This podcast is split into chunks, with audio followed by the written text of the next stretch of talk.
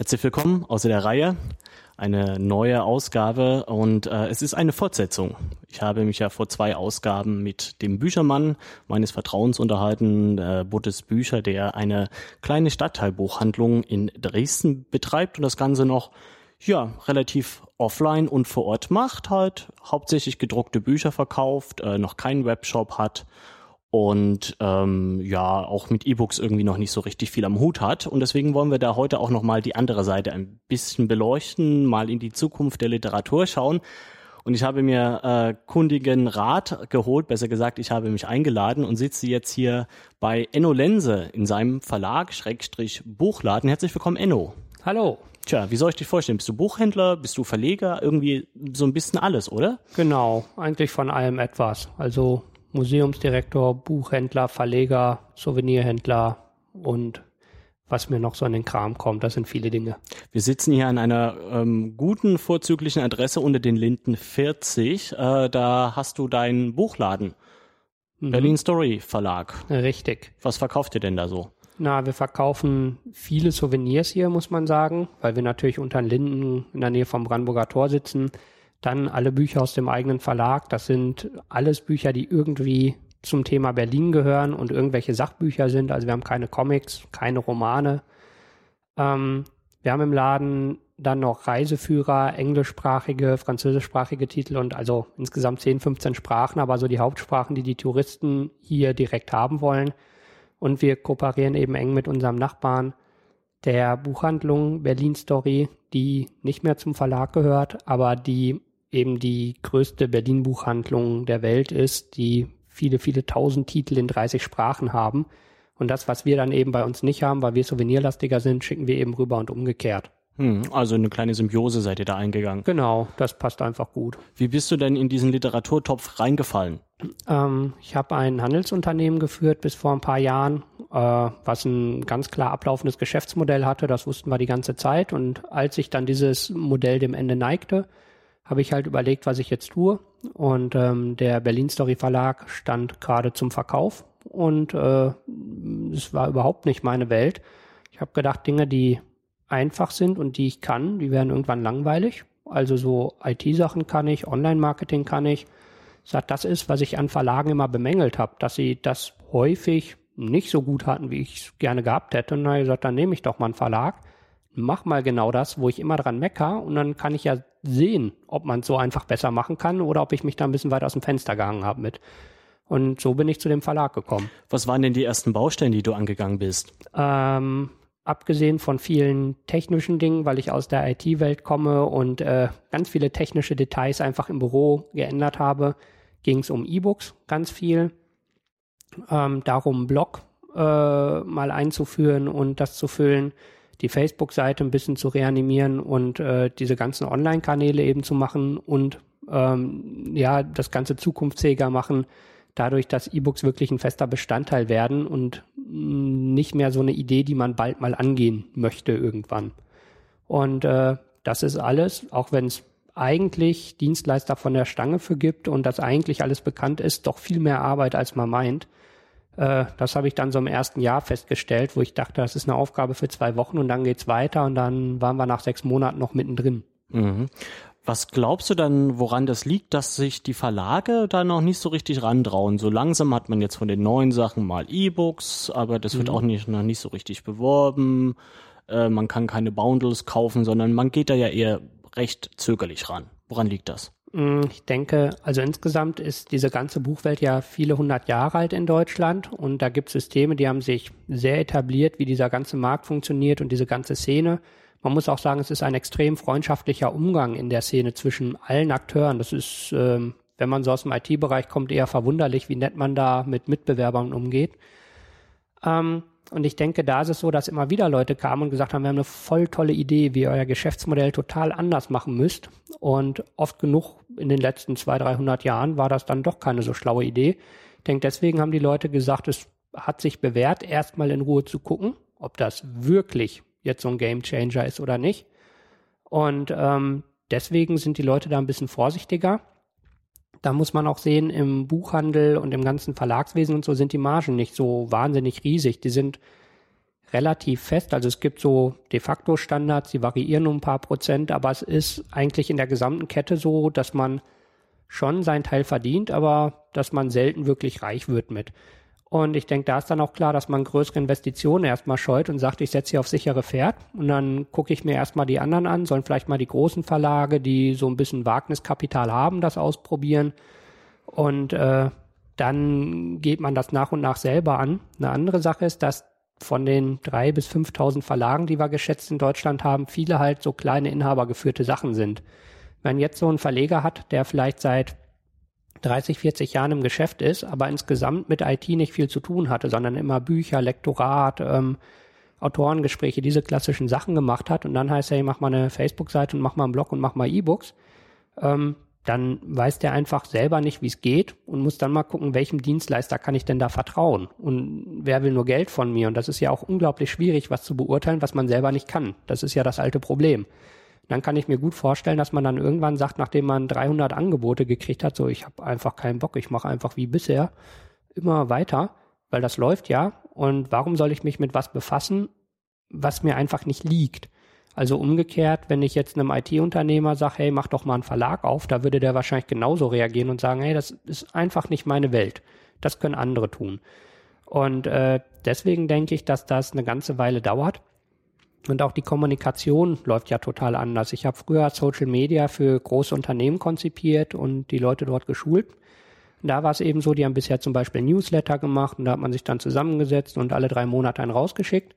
Dann hat man auf einmal eine Facebook-Seite, wo 30 Mal am Tag Leute irgendwas von einem wollen und oft melden sie sich, wenn was schief läuft. Also man hat ja selten, dass jemand sagt, oh, ich habe ein schönes Buch gelesen, danke, sondern meist ist es, mh, hm, da ist aber ein Komma falsch, hier ist was nicht richtig, äh, das Cover hätte ich aber anders gemacht und äh, wo kommt denn der zweite Teil und warum ist das irgendwie kein Hardcover und warum ist das Buch so teuer? Dass man dann irgendwie sagt, ey, was wollen denn die alle von mir? Bisher waren doch alle glücklich. Und auf einmal kriege ich nur Kritik über Facebook oder viel Kritik.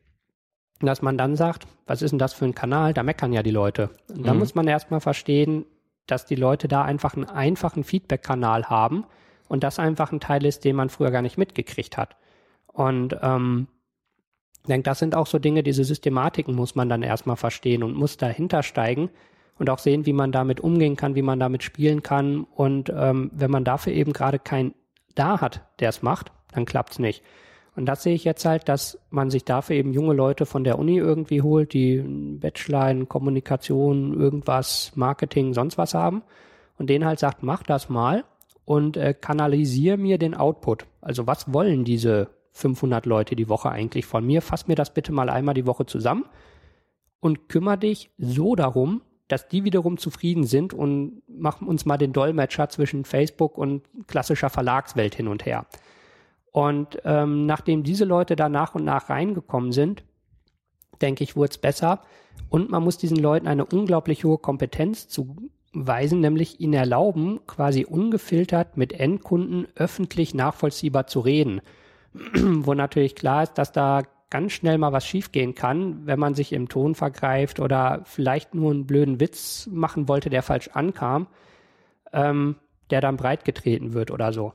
Und das ist, denke ich, auch eine sehr schwierige Sache, so ein Kommunikationskanal, den man vielleicht selber noch nicht richtig durchsteigt, jemand anderem, der sehr jung ist und der noch nicht lange in dieser Branche ist, in die Hand zu geben und zu sagen, und du darfst dich jetzt darum kümmern und du vertrittst uns nach außen über einen neuen Kanal. Und das ist, denke ich, eine sehr schwierige Sache. Deswegen kann ich das sehr gut nachvollziehen, dass da viele Leute eben vorsichtig mit umgehen. Ja, es ist ja auch die goldene Verlagsregel, man darf vorne nur das rauswerfen, was hinten durch die Backlist automatisch wieder hm. reingespült wird. Ne? Genau. Daraus muss man den neuen nächsten Bestseller und die nächste Backlist machen mhm. und jetzt auch noch diesen ganzen Digitalkram. Ja.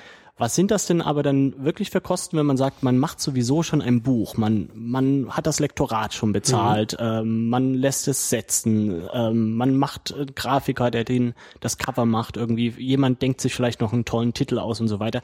Hat man ja in das Hardcover-Buch was dann 24 Euro oder so kostet, mhm. hat man schon eine ganze Menge Geld reingesteckt. Kann man da nicht einfach noch das E-Book hinten rausfallen lassen? Fast. Also sagen wir vom technischen her ist es so, die gängige Software, sowas wie InDesign oder so, die können E-Book exportieren. Das ist aber nicht auf dem Niveau, wie ein anspruchsvoller Nutzer das haben will. Und Nutzer sind eigentlich grundsätzlich anspruchsvoll. Das heißt, ähm, man muss eigentlich immer das nochmal an jemanden geben, der es nachbearbeitet. Und das kann man halt in-house machen oder es gibt gute Dienstleister dafür. Wir machen das auch so, dass wir es in-house nur so grob exportieren und dann von einem Dienstleister den Feinschliff machen lassen.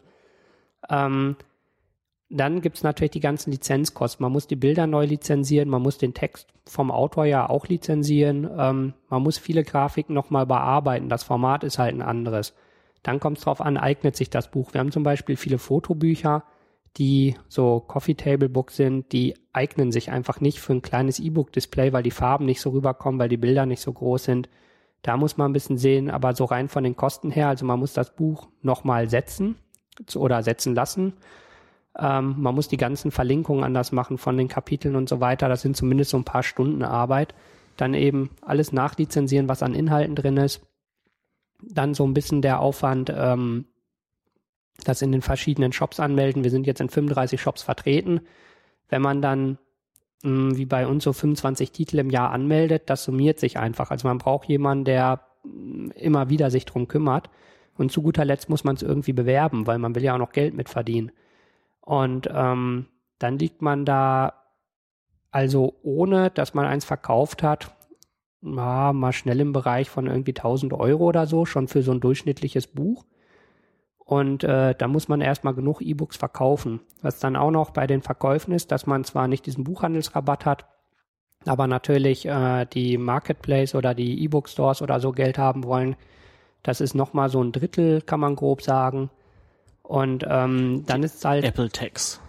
Genau, aber es ist halt nicht nur Apple, sondern auch alle anderen wollen einen ähnlichen Bereich haben. Und dann hat man halt die Sache, äh, ja, dass man gar nicht so viel günstiger ist als beim gedruckten Buch. Und man hat 19% Mehrwertsteuer statt 7, ah. was äh, auch sehr umstritten ist, aber einfach immer noch so ist.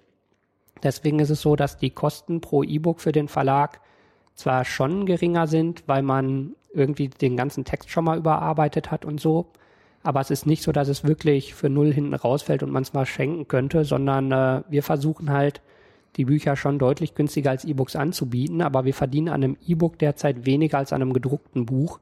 Einfach weil wir es ein bisschen günstiger machen wollen, weil der Kunde das haben will. Also das mhm. merken wir ja. Und äh, aber es spiegelt nicht die Realität wieder. Das ärgert mich immer so ein bisschen, wenn ich mir ein Hardcover-Buch kaufe, was mhm. ich oft mache, kostet 22 Euro, 25 Euro ja. ungefähr so, das ist die Hausnummer, dass dann nicht einfach das E-Book mit dabei ist. Weil ich denke, habe ich ja eh schon bezahlt. Mhm. Halt, warum gebt ihr mir das nicht äh, einfach dazu? Ähm, habt ihr Erfahrung mit solchen Bundles? Ist das überhaupt möglich äh, von der Buchhaltung her oder steigt ja der Controller dann aufs Dach? Mm, das ist schon, also an sich ist es möglich, aber man müsste eben eine Mischkalkulation machen, wie viele Leute dann eben das E-Book haben wollen. Äh, und das Problem ist, dass wir auch immer noch die Bilder und sowas nicht pro E-Book lizenzieren können. Ich meine, wenn ich eine Auflage drucke, ist klar, dann lizenziere ich so oft, wie ich es drucke.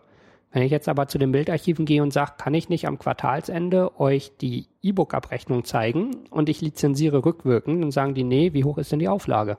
Und dann muss ich trotzdem 500 oder 1000 Stück oder so lizenzieren oder es gibt welche, die sagen, naja, ähm, wir nehmen 50 Prozent mehr und du darfst im E-Book benutzen oder so. Ja. Ähm, das heißt, äh, egal ob du eins verkaufst genau. oder 1000. Hm. Genau, und das ist halt so ein bisschen schwierig. Das heißt, wenn man so ein Bundle macht, müsste man halt sagen, ähm, ich gehe von aus, dass 10 Prozent der Leute das dazu haben wollen oder so und müsste das ein bisschen hin und her quer kalkulieren. wenn es dann aber mehr oder weniger sind, wird die Sache wieder schwierig.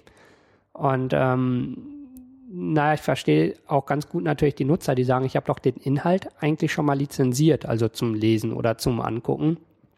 Aber Problem ist eben, dass wir die Lizenzkosten zweimal zahlen müssen, weil mhm. wir es den Archiven und so weiter kaum erklärt bekommen. Und ich habe auch mit, also mit vielen Autoren drüber gesprochen, mit Bildarchiven, mit anderen Rechteinhabern, mit Leuten, die Videos lizenzieren und Musik und so. Und da ist es auch immer wieder so, dass die sagen, ja, im Prinzip verstehen sie es, aber wie weist man es nach? Also so, ähm, mhm. es, es, ist halt sehr schwierig und natürlich ist es da auch gerade so, dass die Leute unglaublich Angst davor haben, dass digitale Inhalte kopiert werden. Das ist, ähm, also ich kann es nur bedingt nachvollziehen, weil ich das Problem in der Größe überhaupt nicht sehe. Das ist halt so eine Angst, die mitschwingt. Und deswegen haben die Leute immer Angst, jemand könnte sehr viel Geld mit digitalen Inhalten verdienen und sie kriegen nichts von ab. Und ähm, das äh, ja, um diesen Punkt kriegt man irgendwie nicht sauber gelöst bisher. Mhm. Ist ja so die vorherrschende Meinung von Autoren, mit denen ihr zusammenarbeitet, dass sie sagen, naja, E-Book, hm, das ist das neue Ding, da kriege ich ja sowieso kein Geld mehr für, weil das wird alles Raubmut kopiert? Oder gibt es auch Leute, die da offen sind und, und Erfolge haben? Wie ist die Erfahrung? Ich denke, mit meinen Autoren ist das ja gut, weil ich äh, da die Möglichkeit habe, in Ruhe mit denen zu sprechen und ich äh, ja viel Erfahrung mit der File-Sharing-Szene habe und ähm, den Leuten erklären kann, wie das alles funktioniert und warum ich meine, dass das für ein normales Buch kein großes Problem ist. Also weil bisher ist es einfach mal unbequem. Ich nehme mal als Beispiel gerne meine Mutter, die benutzt Technik so im üblichen Umfang, aber sie hat keine Lust, sich mit komplizierten Dingen auseinanderzusetzen und sie will halt nutzen. Und wenn ich der ein Kindle schenke und sie kann draufklicken und das Buch lädt runter, ist das super, ist ein Klick, funktioniert.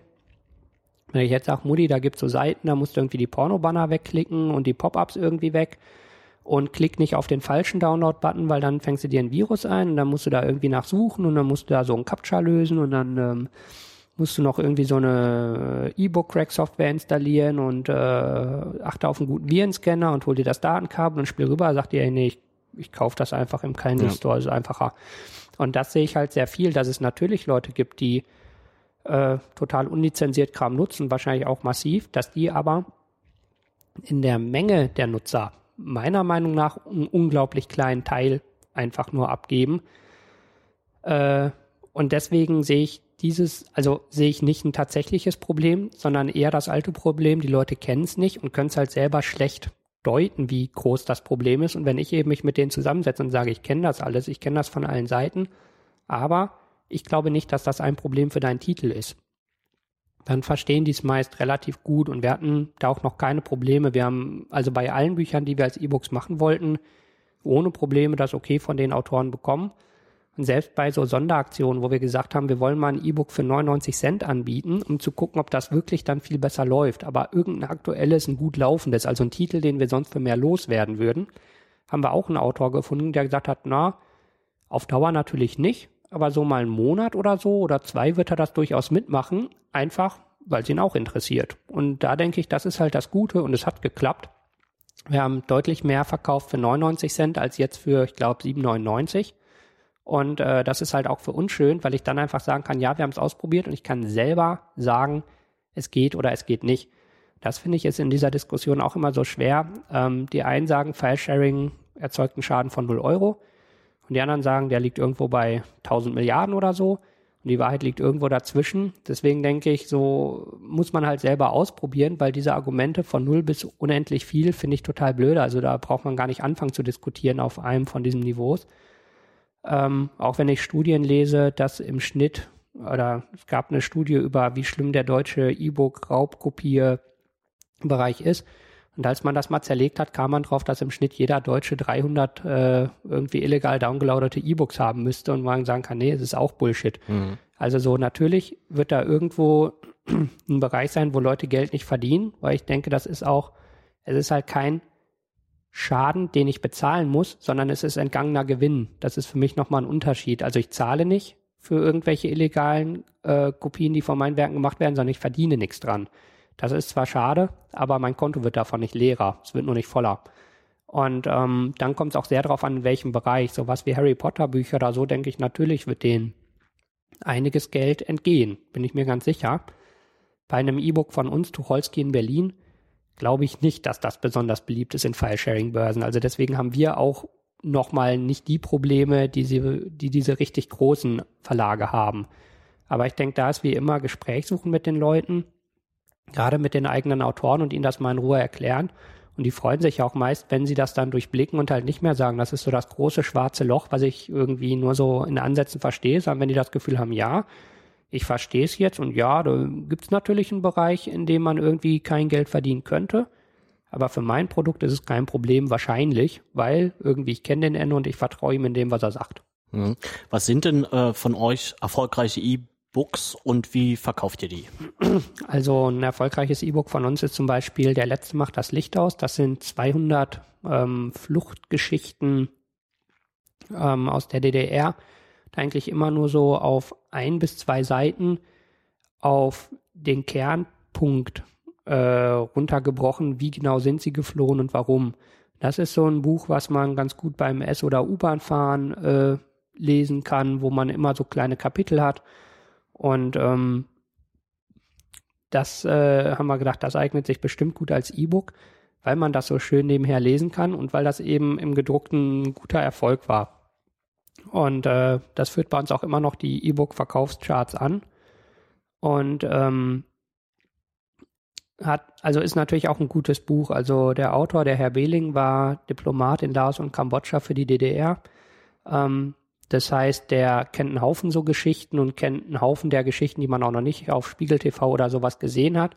Und er kann die richtig gut erzählen. Also so, wenn ich so dieses Buch irgendwelchen Freunden mal zum Testen gegeben habe, die haben gesagt, oh, kann ich es nicht behalten, das ist irgendwie ist das gut geschrieben. Also so, eigentlich ist das ja alles nichts, was brandneu für einen ist. Also man weiß, da sind Leute geflohen, sind geflogen oder geschwommen oder irgendwas. Aber trotzdem ist es so geschrieben, dass man dran hängen bleibt. Und ähm, das macht ungefähr ein Drittel unserer E-Book-Verkäufe immer noch aus. Ein Titel. Ein Titel. Mhm. Also da sehen wir wirklich, der Titel geht richtig gut und das war auch der, den wir für 99 Cent eine Weile drin hatten. Ähm, also das ist der Autor, mit dem man so Sachen schön machen kann. Der ist da sehr, sehr empfänglich für alle Ideen. Und ähm, wir geben die Sachen eben an den Dienstleister, der sie dann in die ganzen E-Book-Stores einstellt und natürlich in Play Store, in iBook Store, nach Amazon, Libri, Kindle, was weiß ich was. Also insgesamt sind es 35 Stores inzwischen, die da angeschlossen sind. Auch Scooby, also dieses Buch Leih, Vermiet, äh, Flatratingen. Und ähm, da sehen wir aber auch, dass es eigentlich, zumindest bei unseren Titeln, Amazon und iBook Store sind, die dominieren, was einen auch wenig wundert irgendwie. Das ist genau wie wir es uns dachten. Ähm, und dadurch müssen wir es aber halt nur einmal an Dienstleister schicken und es ist überall bequem drin. Und äh, die bekommen halt ein paar Prozente dafür. Und das ist so der einfachste Weg für uns. Gerade weil es halt mal mehr, mal weniger E-Books sind, die wir übermitteln. Und dann, wenn wir jemanden in-house hätten, könnten wir den derzeit noch nicht gleichmäßig auslasten. Mhm. Wie ist denn das Verhältnis, wenn du sagst, es war ein gut laufendes äh, gedrucktes Buch, ist euer Mhm. bestes E-Book? Wie ist denn da aber dann das Verhältnis von einem guten Buch zum besten halt? Ähm, ist immer noch, äh, also sagen wir insgesamt kann man sagen, das Verhältnis E-Book zu Buch ist bei uns so, dass wir 99% gedruckte Bücher verkaufen, 1% E-Books ungefähr, also vom Umsatz her gemessen, von den Stückzahlen her dürfte es aber auch ähnlich liegen. Mhm. Ähm, und da ist es so, die, da die schlechtesten E-Books, die wir haben, die verkaufen sich halt nicht. da haben wir welche, die haben null bis heute. Kann man genau messen? Kann man da ja zum Glück sehr genau sehen. Das heißt, da können wir auch ausschließen, dass die in irgendwelchen File-Sharing-Plattformen gelandet sind, weil es genau niemand bisher irgendwo runtergeladen hat. Ähm, und auf der anderen Seite haben wir halt welche, die so, äh, sagen wir mal 100, 200, also so im niedrig dreistelligen Bereich pro Monat runtergeladen werden. Das ist im Moment so die Größenordnung ungefähr, von der wir reden. Also nicht, dass es wirklich ein Wirtschaftsfaktor für uns ist, ähm, aber wir müssen eben den Anschluss halten, oder wir müssen jetzt anfangen, in Ruhe diese ganzen Setups aufzusetzen und irgendwie das in unseren normalen Workflow reinzubekommen, damit wir dann eben, wenn das richtig abgeht, ähm, ja, direkt weitermachen können und dann nicht aufgeregt rumlaufen und überlegen, wie wir jetzt E-Books machen. Mhm. Lohnt sich diese E-Book-Geschichte für euch schon wirtschaftlich gesehen oder ist das noch eine Investition, wie man so schön sagen könnte? Mm, Also ich glaube, also unterm Strich ist es auf jeden Fall noch eine Investition, obwohl wir das jetzt schon fast zwei Jahre machen. Einzelne Titel könnten sich selber finanzieren als E-Book, also mh, diese Behling-Titel eben zum Beispiel. Aber sind die wenigsten. Ähm, die Marge ist halt relativ gering und die Vorlaufkosten sind gar nicht so hoch, aber man erwirtschaftet trotzdem derzeit nicht. Ähm, aber man muss halt irgendwann anfangen. Und wir sind auch gar nicht davon ausgegangen, dass wir sofort was mit verdienen, sondern es war klar, das ist äh, wie immer, wenn was Neues kommt, also auch wenn man einen neuen Verlag aufmacht, dann hat man ja auch erstmal nur Investitionen. Das Gute ist, dass es eben bei E-Books überschaubar ist. Also es sind zwar schon einige tausend Euro, die da immer wieder zusammenkommen, also übers Jahr ist das schon nicht so wenig, ähm, aber es ist halt irgendwo, denke ich, zwischen Marketing und Zukunftssicherung anzusiedeln. Also zum einen können wir sagen, wir experimentieren mit E-Books rum, mit Preisen rum, mit Bundle-Ideen oder irgendwas. Ähm, das wird auch in der Branche wahrgenommen, dass wir da immer wieder mit neuen Ideen dabei sind oder die Ideen aufschnappen, die so rumgeistern. Und äh, zum anderen ja, ist es, denke ich, so, die Leute, die nicht heute oder morgen langsam mal anfangen mit E-Books, das sind die, die in ein, zwei Jahren dann wirklich in Probleme rennen. Und da wollen wir eben nicht zugehören. Siehst du den Durchbruch bei den E-Books kommen oder eine signifikante Steigerung? Also der Durchbruch, der mhm. irgendwie jedes Jahr zu Weihnachten erwartet wird mhm. und dann irgendwie dann doch nicht so richtig da war. Also ich sehe auf jeden Fall, dass es deutlich mehr wird. Ich ähm, habe, glaube ich, vor fünf Jahren den ersten E-Book-Reader gekauft. Da wurde das angeguckt wie Excalibur oder irgendwie sowas. Und äh, jeder wollte es mal angucken und keiner wusste, was mit anzufangen. Hat mich so ein bisschen an meinen ersten MP3-Player erinnert. Der hatte 32 Megabyte Speicher, hat glaube ich 500 Mark gekostet. Man musste ihn über die Druckerschnittstelle befüllen und man konnte ihn langsamer befüllen als nachher die Musik anhören. Fanden alle total spannend, wollte aber keiner haben, weil es halt mhm. unpraktisch war. Und inzwischen sehe ich halt, dass so in meinem Freundes- und Bekanntenkreis relativ viele Leute mit E-Book-Readern unterwegs sind. Ähm, also mit Büchern immer noch überhaupt nicht vergleichbar von der Menge her, aber es ist halt ein normaler Gegenstand. Oder auch wenn man heute mit dem E-Book-Reader in der Bahn sitzt, wird man nicht schief angeguckt, sondern es gehört halt schon zum Alltag. Aber ich warte auch darauf, dass es irgendwann, denke ich, relativ zügig, so innerhalb von einem Jahr oder so kippt und durch was auch immer einen massiven Durchbruch gibt. Ich denke, da gab es halt ähnliche Sachen bei Smartphones, als das iPhone kam. Gab auch schon lange Smartphones. Ich habe 98 schon ein Handy gehabt, was ins Internet konnte ähm, wo ich Apps installieren konnte oder 99 oder so, war so ein Palm-Handy halt. Ähm, die Basics waren schon da von einem, aber es wollte kein Schwein haben. Und äh, bei MP3-Playern ja auch, die gibt es auch schon ewig lang.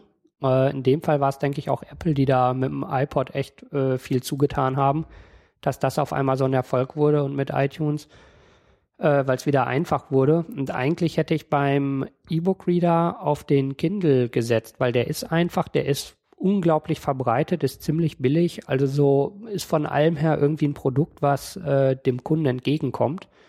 Und äh, ich hätte letzte Weihnachten damit gerechnet eigentlich, weil ich da viele, viele Leute gesehen habe, die auf einmal mit den E-Book-Readern ankamen.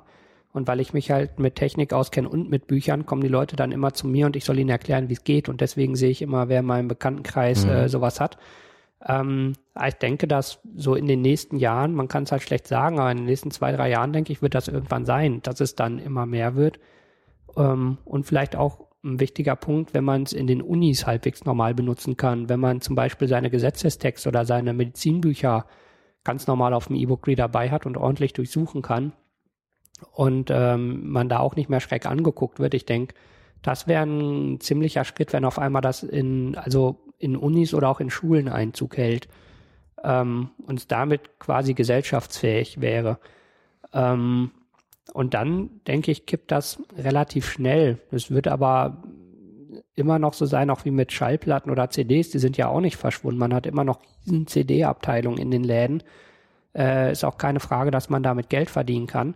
Und so wird es mit gedruckten Büchern auch bleiben. Aber ich denke eher, dass man noch Umsätze dazu generiert.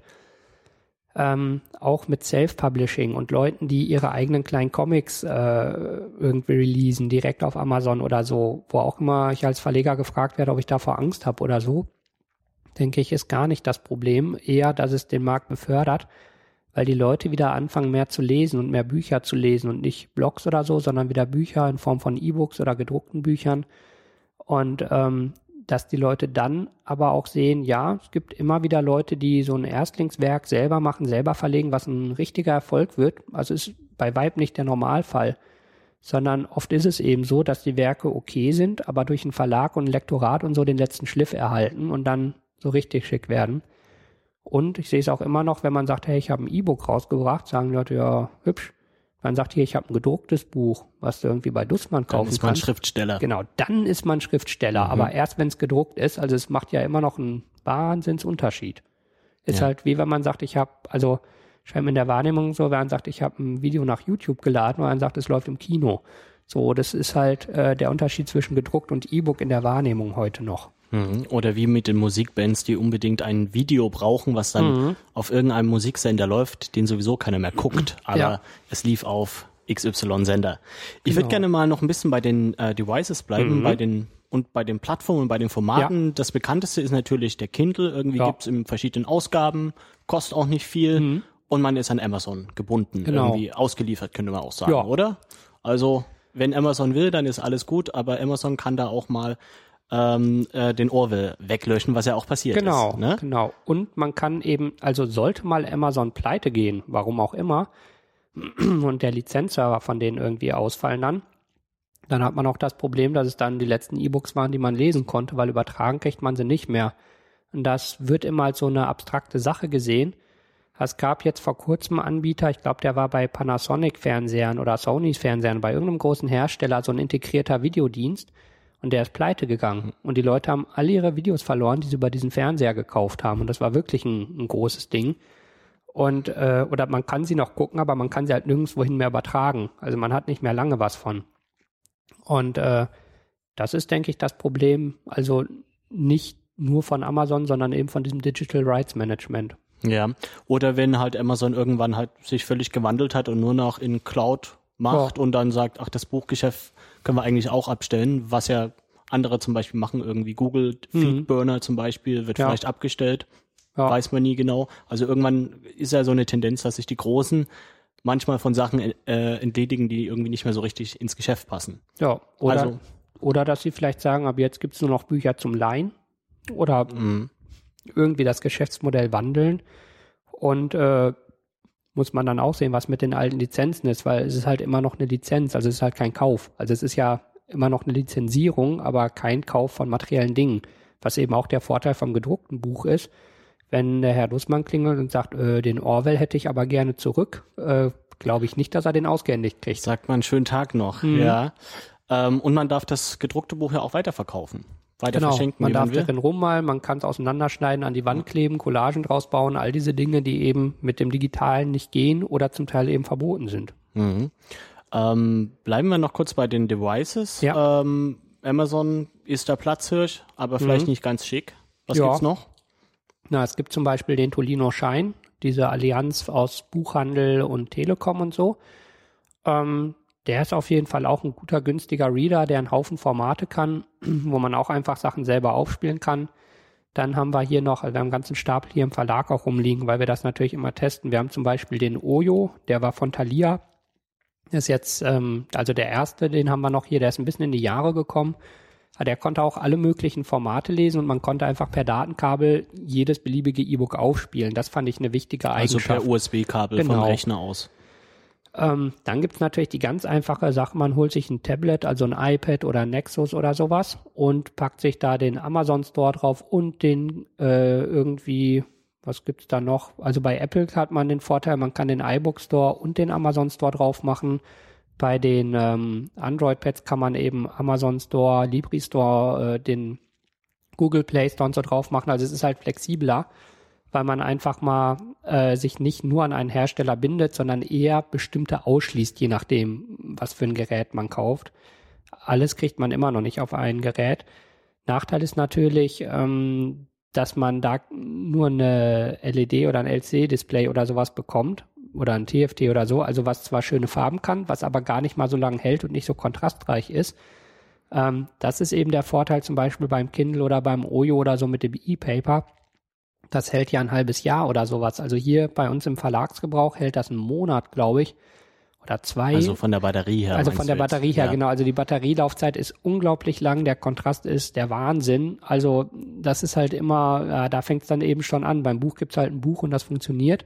Bei den Geräten fängt es dann wieder mit diesen Problemchen an. Aber ich würde sagen, äh, mit dem Tolino liegt man nicht schlecht. Äh, es gibt ja auch noch ganz andere Reader, die von Sony oder sowas.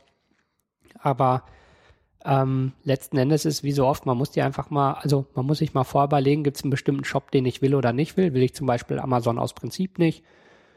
Oder will ich bestimmte Formate lesen können oder nicht lesen können? Oder habe ich vielleicht äh, ein iPad vorgehabt und einfach schon 300 Bücher gekauft? Dann erübrigt sich die Frage, was man danach kauft. Also es hängt sehr, sehr, sehr von den eigenen äh, Ideen ab, was man damit machen will. Ja, wenn man zum Beispiel kein Smartphone hat, dass man sich sagt, ich hole mir ein iPad, weil da kann ich meine Mails im Urlaub auch drauf lesen. Ich denke, das ist äh, nicht so einfach. Die andere Frage ist auch, wenn Amazon die Bösen sind, wer sind die Guten? Also Apple sind jetzt auch nicht zwingend die Guten, Google auch nicht unbedingt. Ähm, der Tolino Schein mit der Telekom drin auch nicht unbedingt. Also es wird Also ich glaube, so den guten E-Book-Reader geht's nicht. Da geht's dann eher darum, mit welchem kann man am besten leben. Mhm. Äh, Es gibt ja noch verschiedene Formate, EPUB und Genau, Mobi wie und sie alle heißen. PDF ganz simpel, ja. Ähm, Vor- und Nachteile, was empfiehlst du? Mm, Im Zweifel nehmt einen, der alles kann. Sicher ist sicher. Eigentlich, also wenn man Mobi und EPUB kann, das, also das sind die, die sollte man können.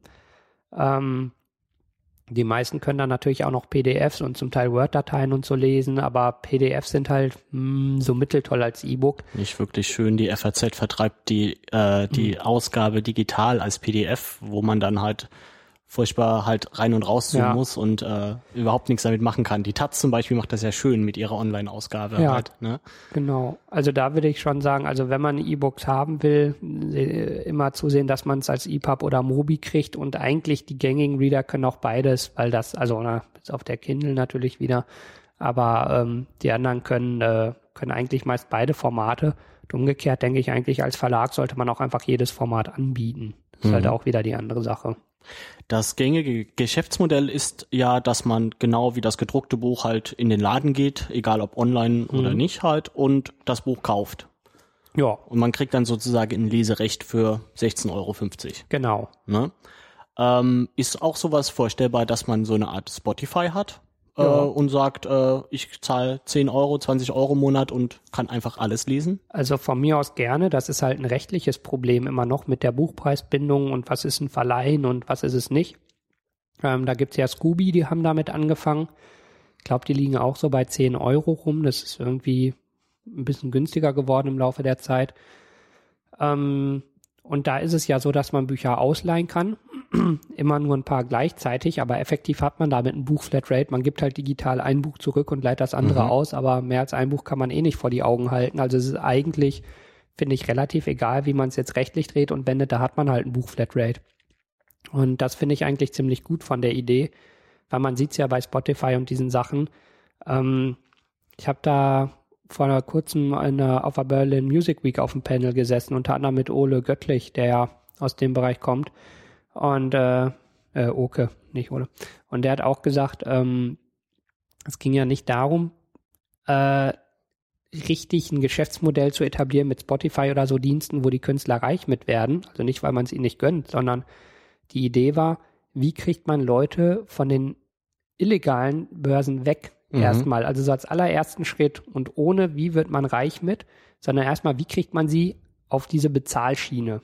Das größte Problem ist ja meistens, es gibt äh, viele Sachen überhaupt nicht digital, außer ich hole sie äh, aus dem illegalen äh, großen bösen Internet. Genau. Und halt wieder die Bequemlichkeitssache. Wenn ich dafür kein Geld alles haben kann, wieso soll ich im Verhältnis sehr viel Geld zahlen, wenn ich da eine riesen Bibliothek mir anlegen müsste und es nicht immer und überall verfügbar habe?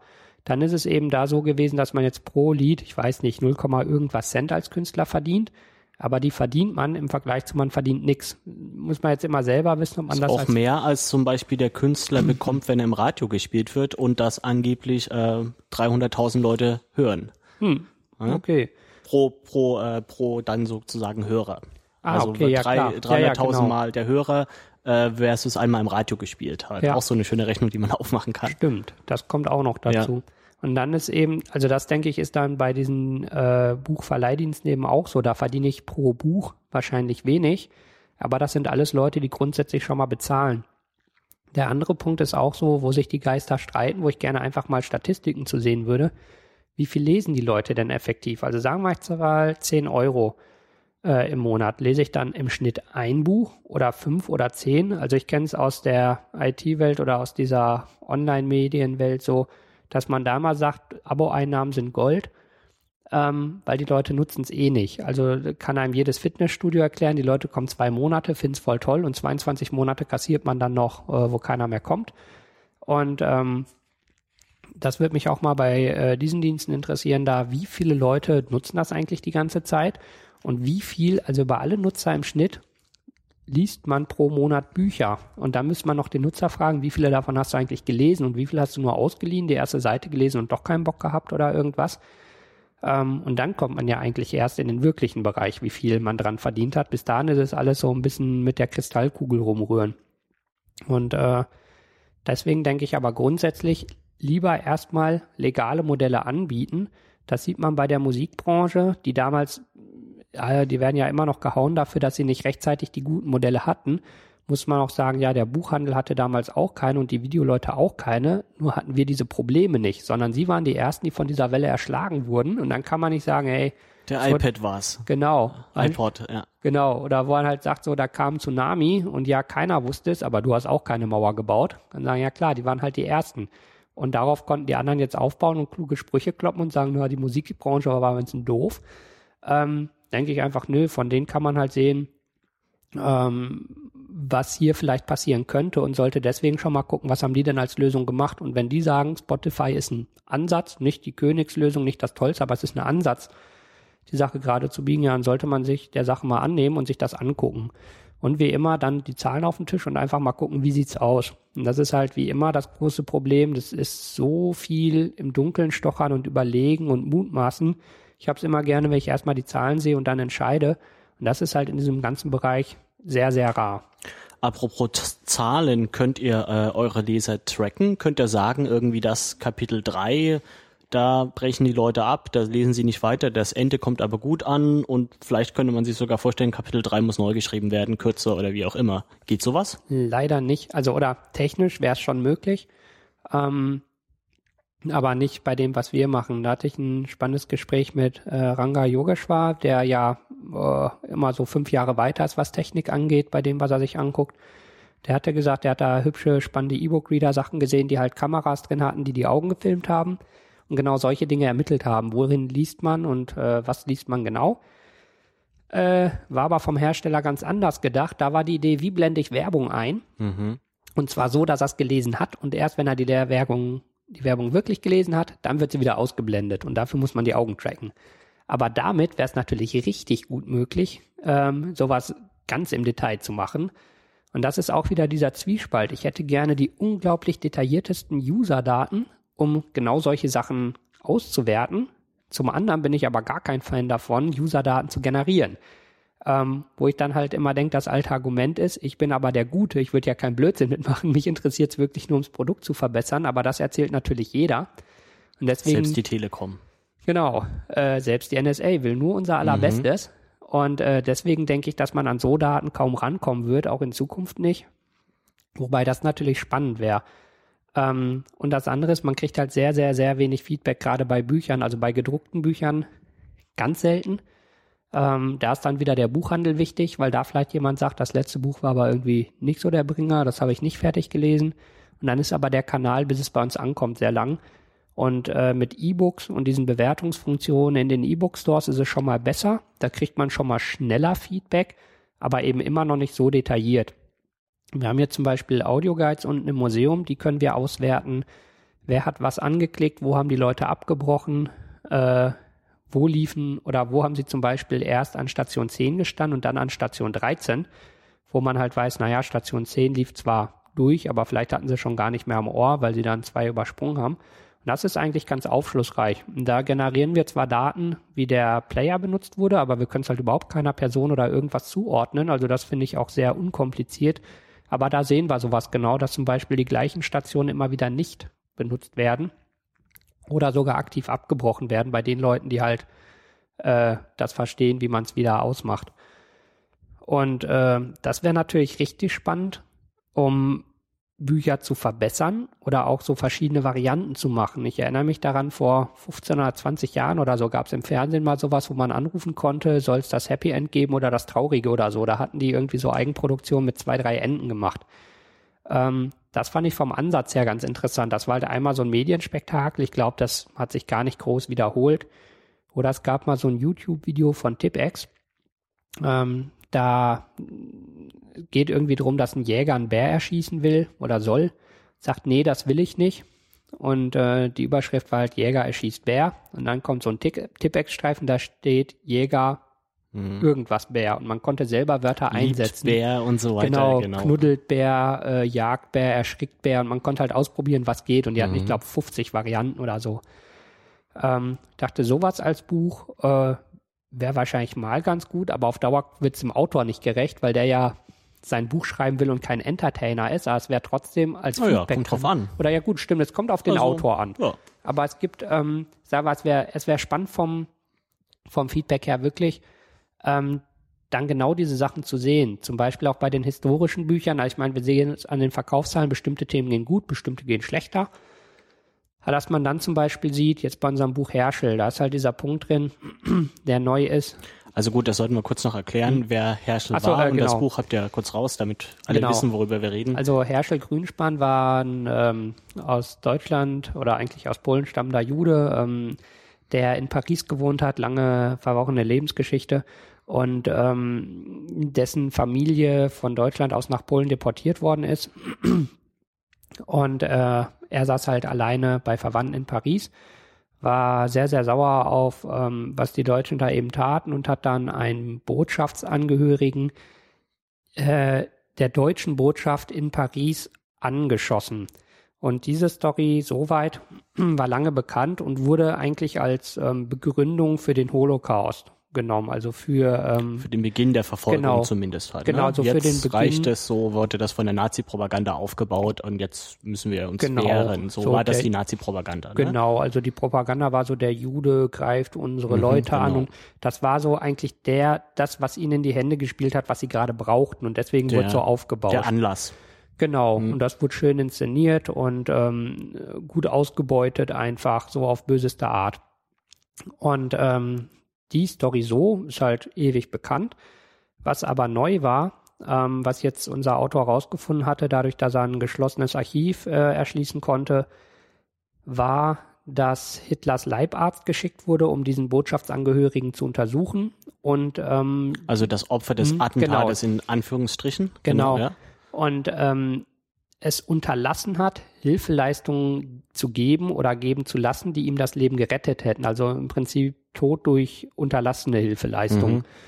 Und äh, das war eben ein ganz neuer Punkt. Da kann Das man jetzt in eurem Buch Genau, ist, was so in- als kleiner Exkurs, Genau. um das zu erklären. Also es ist so ein aktuelles Buch, was wir gerade rausgebracht haben. Und ähm, da denke ich, also der Autor Armin Fuhrer, der hat viel, viel, viel auch über das Leben von den beiden recherchiert und so weiter. Aber ich könnte mir vorstellen, dass viele Leute es wegen diesem neuen Punkt lesen, also die Mhm. die, die Geschichte in- und auswendig kennen, diesen Punkt haben wollen. Aber da wäre sowas natürlich richtig spannend zu wissen, was lesen die? Lesen die die Lebensgeschichte? Lesen die nur diesen Punkt? Mhm. Also was von diesem äh, mehrere hundert Seiten dicken Buch lesen die Leute genau? Und für sowas wäre das mal richtig spannend, fände ich. Äh, weil man da auch sehen könnte, lesen Leute, die das ganze Thema schon kennen, trotzdem alles? Oder lesen die nur diesen Punkt? Oder ist es wie so oft, dass sie dann drei, vier Bücher zum gleichen Thema lesen und gucken, sind die gleich? Oder haben die Autoren verschiedene Ansichten? Oder gibt es ganz verschiedene Geschichten, die erzählt werden? Oder sind es Leute, die vor kein Buch in der Art gelesen haben, also wann so eine Buchhistory auch noch hätte und sowas? Da denke ich, das ist das, was zum Teil noch so ein guter Buchhändler ist, also ein guter Buchhändler mit seinen Stammkunden und so, der weiß sowas. Der weiß, der hat das und das gelesen und sagt, hier, Herr Müller, ich habe hier ein Buch, das passt voll in Ihr Thema und das ist auch äh, dick und ohne Bilder, wie Sie es gerne haben, oder dünn und mit vielen Bildern.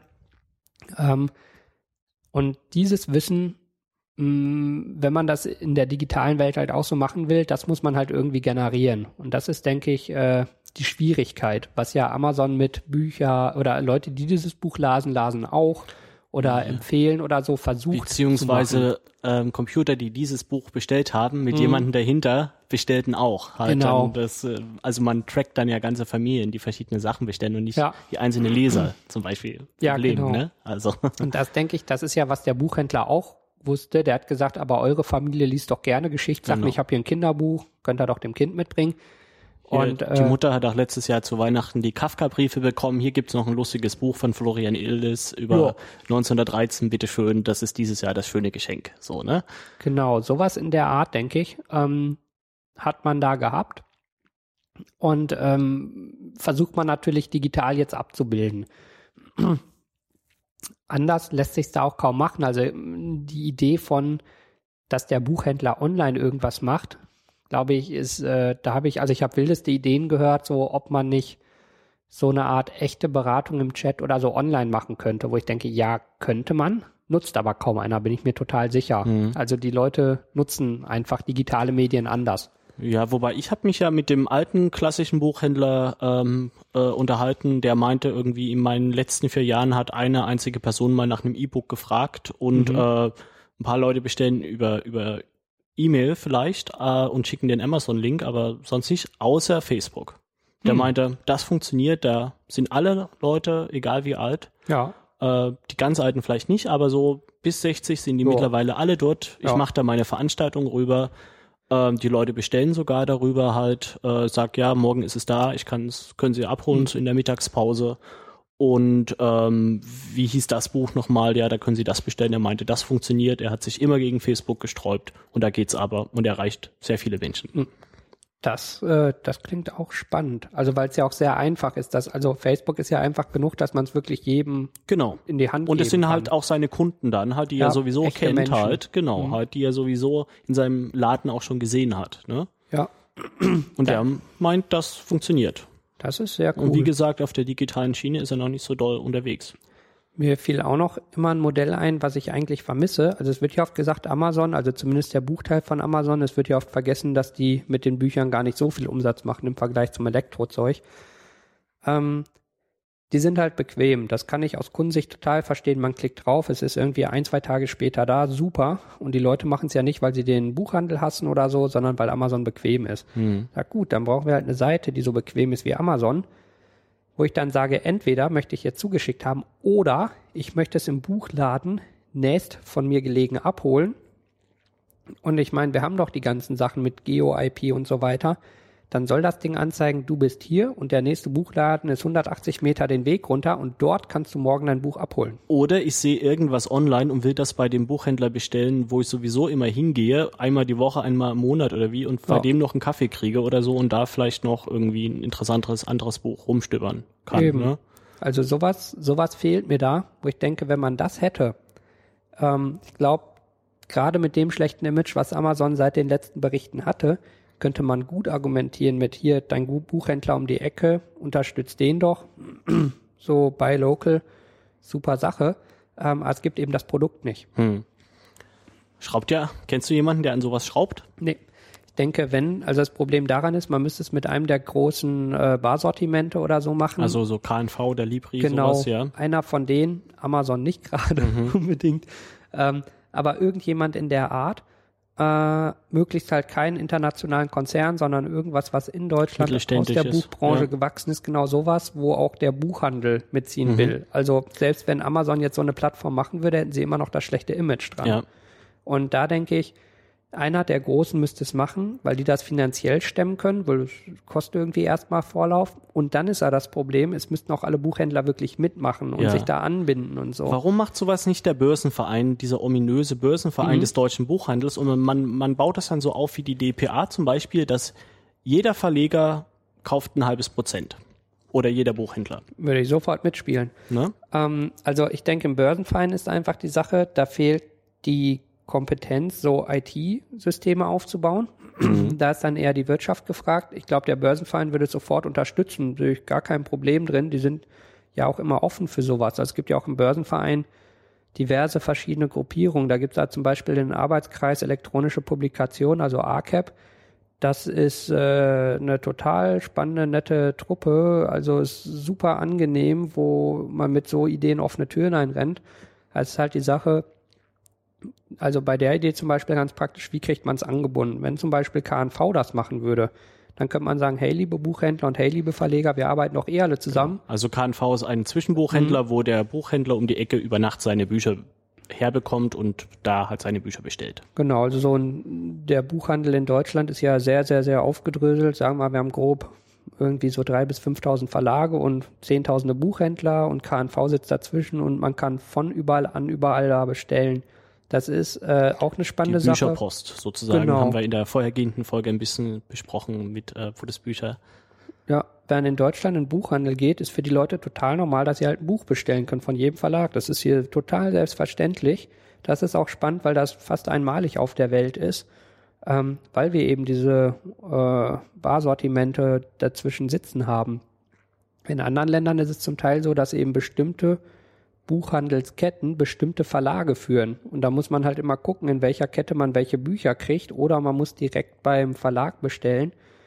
Ähm, und deswegen ist es so, dass zum Beispiel in, äh, in Amerika äh, Amazon so ein großer Erfolg ist, einfach weil man da auf einmal alle Bücher bei einem Ort bestellen konnte und man halt in Deutschland sagt, na kann ich beim Buchhändler auch. Wo ist denn jetzt die Besonderheit? Also außer, dass es bequem ist, weil ich es nach Hause geschickt kriege. Aber ähm, das sind halt so Errungenschaften, die wir hier haben aufgrund dieser langen alten Buchgeschichte. Deswegen denke ich, das muss man halt jetzt einfach mal in die aktuelle Zeit anpassen mit irgendeinem tollen Portal. Und dann kann man auch sagen, hey Leute, das ist irgendwie ein System aus unserem alten Buchhandel raus und bitte unterstützt das. Und ich denke schon, dass das klappen würde dann. Hm wenn wir noch weiter in die Zukunft schauen, irgendwie vor zehn Jahren war mal das äh, vorgelesene Buch, wie heißt das, das Hörbuch, ja. das große Ding auf CDs. Mhm. Ähm, das wäre auch so eine Sache, die ich mir in so einem Bundle eigentlich wünschen würde. Ne? Ja. Irgendwie für 25 Euro kriege ich das Hardcover, das Schöne, was ich zu Weihnachten auch verschenken kann, habe aber auch natürlich äh, das E-Book dazu und irgendwie, wenn ich Lust habe, morgens verschlafen in der U-Bahn sitze, will ich es dann vielleicht nicht auf dem Kindle lesen, sondern mir von Daniel Kehlmann vorlesen lassen. Ja. Oder auch, ähm, wo ich eine große Zielgruppe kenne, sind äh, Leute, die geschäftlich viel Auto fahren, die keinen Bock mehr haben, den ganzen Tag Radio zu ja, hören. Die besten, der schönsten Hits genau. von gestern, ja. Und äh, die dann äh, irgendwie zum Teil auch Anhalter der Galaxis, mhm. äh, ich glaube, das waren 28 CDs oder sowas, äh, dann halt nach einem Monat durchgehört haben spätestens. Ähm, da gibt's ja auch immer noch Hörbuchverlage, die da auch ganz gut im Geschäft sind. Also wenige, da merkt man, der Bereich ist kleiner, aber die sind gut dabei. Da ist es bei uns so, das bieten wir gar nicht an. Ähm, Zu hohe Kosten oder? Ja, ich, also ich schätze den Markt noch kleiner als E-Books für uns mhm. ein.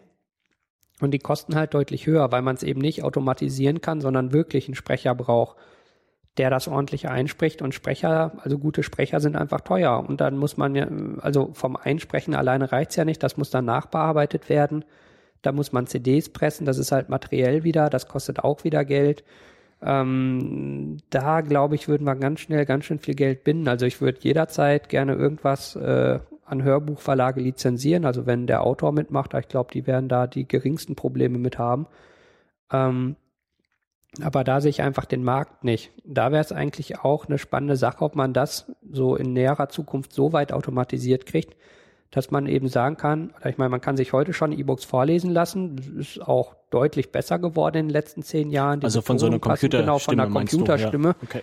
Dass man dann vielleicht sagen würde, ich hätte gerne jetzt von Ben Becker dieses Buch vorgelesen oder von irgendeiner anderen Stimme und dass das so gut mit dem Synthetisieren von Stimmen ist, dass man bestimmte Stimmen, bestimmte Bücher on demand lesen lassen kann.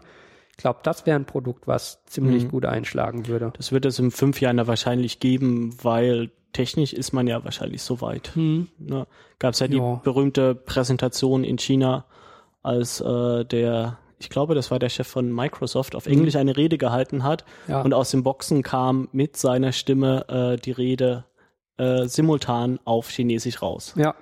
Also da scheint es den technischen Durchbruch zu geben. Genau, und das, das muss dann eben noch flächendeckend funktionieren und günstiger und im Smartphone quasi funktionabel mhm. sein oder so. Aber es wäre natürlich auch schön, wenn man liest und sagt, ab dieser Stelle jetzt im Hörbuch und dann lese ich da gleich weiter und bitte setz mir die Marke wieder. Solche Sachen. Oder man verschenkt es mit der eigenen Stimme vorgelesen an die das Freundin oder den Freund.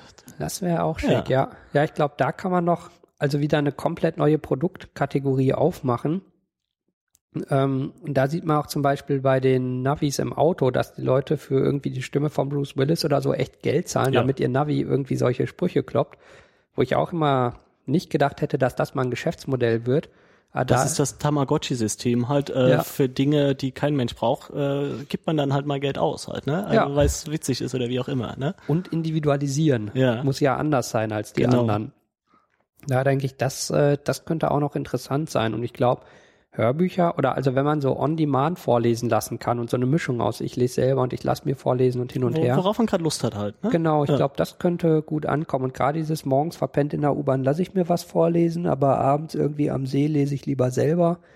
Ähm, das ist auf jeden Fall, äh, ich glaube, da gibt's noch viele so Sachen oder auch oft die Sache, mh, hm, die Ideen hat man einfach gar nicht. Äh, also was noch kommen könnte. So, es gab mal von so einem Zukunftsforscher diese Sache, der mal gesagt hat, Science Fiction ist doch heutzutage immer nur eine gepimpte Version der Gegenwart. Aber wirklich die Zukunft sehen nur die wenigsten Leute, weil man auf die Ideen meist gar nicht kommt. Ähm, zum Beispiel, dass man ein Handy hat, auf dem man Bücher lesen kann, tausende. Ich glaube, hätte, na, vor zehn Jahren vielleicht hätten die ersten so eine Vision gehabt, aber vor 20 Jahren wäre das völlig abstrus gewesen. Deswegen denke ich, äh, wird noch spannend, was da Also ich habe ein Faximil von einem Buch, äh, das 1912 oder 13 rauskam und mhm. hieß Die Welt in 100 Jahren. Aha. Deswegen wird es 100 Jahre später nochmal rausgebracht und da sind solche Sachen drin. Ach. Also witzigerweise stehen da sowas drin wie es wird keinen Krieg mehr geben und mhm. wir werden alle mit Luftschiffen unterwegs sein, was halt ja. nicht rein passiert ist, aber dass wir irgendwie alle Bücher der Welt haben und äh, halt schnurlos kommunizieren, das steht dann da schon drin. Ah. Bei dem, von 19, von vor 100 Jahren, ja. Bei dem Patent für Zeppeline war ja auch drin äh, die Anhängerkupplung, um Zeppeline wie Züge aneinander zu koppeln. Ah. Ist auch nie realisiert worden. Habe ich vor einer Weile zufällig mal gesehen. Ähm, ja, also ich denke, wenn man an die richtigen Leute kommt, die haben dann zwar so Ideen, aber es wird halt im Mainstream nicht wahrgenommen. Mhm. Und gerade Buch, ich glaube, das ist immer wieder mal totgesagt worden, also auch schon früher ähm, als Kopierer kam oder so, hieß es auch, die Verlage gehen pleite oder sonst was. Und jetzt mit E-Books, ich denke, E-Books wird es natürlich signifikant ändern, den Markt, aber gedrucktes Buch wird es immer noch geben, vielleicht auch weniger. Aber die Möglichkeiten werden eher mehr als weniger. Also ich sehe die Gefahr durch unlizenziertes Kopieren viel geringer als die Möglichkeiten, die sich dadurch ergeben, zum einen zur Verbreitung und zum anderen Geld zu verdienen natürlich auch. Reichweite, ja. Ja, und das ist auch so ein Punkt. Es müssen heute keine Bücher mehr vergriffen sein, was ich super toll finde. Im Zweifel gibt es die nur noch als E-Book oder Print on Demand. Also die ersten echten Print on Demand Dienste kommen ja jetzt, dass man sagt, dieses Buch hätte ich gern einmal für mich gedruckt, auch wenn es eigentlich vergriffen ist. Da verdient man nicht mehr viel dran. Aber es gibt's noch. Hm. Wir haben auch angefangen, E-Books, zumindest die, ähm, wo wir uns mit den Autoren einig werden konnten, E-Books, die wir weder als gedrucktes Buch noch als E-Book verkauft kriegen, ernsthaft sagt, es ist trotzdem schade, wenn irgendein Mensch kommt und das gerne lesen würde. Warum muss es vergriffen sein? Also eure Backlist, die Sachen, die da ja. im Lager noch stehen, die digitalisiert ihr und Auch macht sie Stück zum E-Book. Genau, und da, wo es geht, machen wir aber 99 Cent E-Books draus. Wir haben jetzt, glaube ich, fünf oder sechs. Mhm. Das machen wir natürlich äh, lieber, als Bücher zu digitalisieren zu höheren Preisen, wo wir wissen, wir verkaufen die nicht mehr gut. Zum Beispiel das Buch Tucholsky in Berlin. Ähm, ist in dem Fall sehr einfach, weil es von meiner Schwester herausgegeben wurde und der gesagt, hey, das würde ich gerne mal testen. Da war der Kontakt dann sehr einfach. Und das haben wir halt für 99 Cent eingestellt und gesagt, so, 99 Cent sollte es einem auf jeden Fall noch wert sein. Das ist gar kein Problem. Es ist quasi umsonst oder für fast kein Geld. Das ist die Aufmerksamkeit, ja. Genau, einfach verfügbar und es ist nie wieder vergriffen. Es mhm. wird mehr oder minder in alle Ewigkeit jetzt verfügbar sein. Wird sehr wenig gelesen, leider. War aber wie zu erwarten, aber die paar Leute freuen sich wahrscheinlich trotzdem, dass sie es haben können und auch noch so günstig. Und da denke ich, das, das ist so ein Punkt, den wir in Zukunft dann eigentlich haben können, dass nie wieder ein Buch vergriffen sein muss. Mhm. Und das ist vielleicht auch ein Einstieg äh, für Menschen in das E-Book, die es heute noch nicht nutzen. Mhm. Ja? Könnte sein. Tja, ja.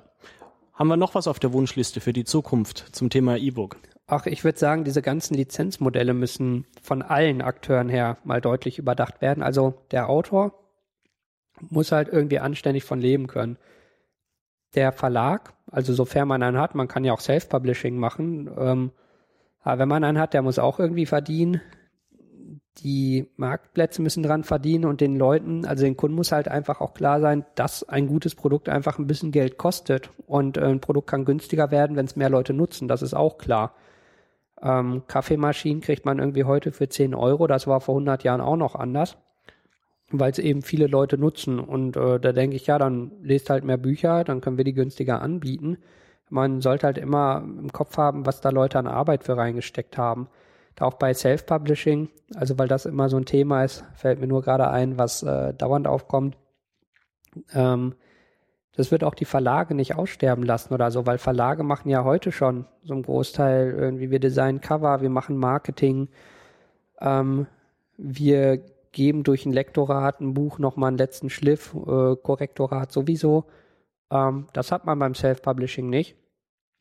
Oder man kann selber, was natürlich eine sehr komfortable Situation ist, aber zu uns kommen eben die Autoren, die es nicht können oder nicht wollen. Und äh, da denke ich aber, Self-Publishing wird den Markt auch noch mal ein bisschen aufwirbeln, also nicht im negativen Sinne, sondern da kommt noch mal Bewegung Da rein. werden wir Überraschung sehen wahrscheinlich. Ja, und dann kommt vielleicht auch mal, kann ja auch gut sein, dass irgendwie immer wieder Leute mit richtig, richtig coolen Büchern kommen, die es sonst nie gemacht hätten, weil ein klassischer Verlag einfach immer gesagt hätte, ist mir zu risikoreich. Weiß ich nicht, ob das klappt. Was ich ja auch leider immer wieder sagen muss, dass ich sage, ich glaube nicht, dass ich genug von verkaufe, dass ich das Buch mit dir machen will, was ich auch sehr schade finde. Ähm, und viele von den Leuten machen dann eben kein Self-Publishing. Also das sind dann Werke, die kommen nie raus. Aber da denke ich, da, wird noch ein Haufen Überraschungen kommen. Ähm, ansonsten halt für die Wunschliste, ja, mein, mein Hauptding ist gerade dieser, mm, im Prinzip dieser Graben zwischen äh, File-Sharing und Rechteinhabern und Verwertern und so. Ich denke, der muss da einfach nicht sein. Also ähm, ich kann alle Positionen verstehen, außer ich will aus Prinzip alles umsonst. Das finde ich ist keine Position, so hätte jeder gerne, aber geht halt nicht. Ähm, aber dass man Sachen einfach haben will, günstig und so klar, dass der andere von leben will, auch klar. So, ich glaube, dieses, dieses Kuddelmuddel müssen wir mal lösen, dass da nicht so aufeinander geschossen wird, sondern mehr aufeinander gehört wird. Und ansonsten, denke ich, läuft das ziemlich gut in dieser Branche. Also wie gesagt, branchenintern super lieb und nett alles, das ist total angenehm. Und äh, sonst ist meine Wunschliste relativ kurz. Also Werke verfügbar machen und verfügbar halten, weil das ist, äh, was wir in Deutschland immer gut konnten. Das schlägt das Verlegerherz Ja. für die Literatur. Gut, dann würde ich sagen, machen wir so langsam mal den Sack zu. Ja, Ähm, Weihnachten steht vor der Tür. Hast du einen Büchertipp? na klar. Ähm, natürlich aus dem eigenen Werbeblock? Hause. ähm, naja, wir haben da gerade ein Buch äh, Spätis in Berlin Oh, von Christian Klier. Das ist richtig schön knallebunt gemacht, sehr lustig. Also ich dachte erst, Spätis in Berlin, so hm, kennt man ja. Aber mit tollen Statistiken, zum Beispiel im Durchschnitt hängt das Schild Neueröffnung drei Jahre. Das wusste ich auch nicht. Und äh, das ist so ein schönes Verschenkbuch einfach. Dann haben wir gerade im Druck ein Luftbildbuch vom Festival of Lights. Sowas gab's noch nie und äh, in einem richtig, richtig irren Druckverfahren, also dass einen die Farben richtig anspringen. Und äh, ansonsten denke ich einfach mal unsere Verlagsseite durchklicken. Auch wenn es Berlin und Sachbücher sind, äh, deckt das ein richtig weites Spektrum ab. Wir haben Berlin Kinderbuch, wir haben 1775 in Berlin und Brandenburg auf 600 Seiten, wenn man es im Detail wissen will. Also, äh, aber ich denke so mit Späti oder dem Luftbildbuch, das sind zum Beispiel zwei so gute Verschenkbücher. Und für alle, die eben historisch interessiert sind, das Herschelbuch, da sind ein paar richtige Knaller drin, die man bisher nicht kannte. hm. Schreibst du auch selber Bücher auf deine Wunschliste zu Äh, Weihnachten? Leider nicht. Ähm, ich muss immer schon hinterherkommen, hier überhaupt die Bücher zu lesen. Es sind immerhin so 25 Titel im Jahr. Und dazu lese ich eben äh, sehr viele Nachrichtensachen den ganzen Tag. Das heißt, ich wünsche mir eigentlich gar keine Bücher mehr, sondern ich lese nur noch, was hier durch meine Hände geht. Hm. Gut, dann wünsche ich aber trotzdem ein erfolgreiches Weihnachtsgeschäft. Ist ja Danke. wahrscheinlich auch für euch Ja. wichtig. Ne? Ähm, äh, Freue mich über Kommentare, äh, Grüße aus der Buchbranche und Mhm. den einen oder anderen Flatterklick. Dankeschön, Innolenze und bis zum nächsten Mal. Tschüss.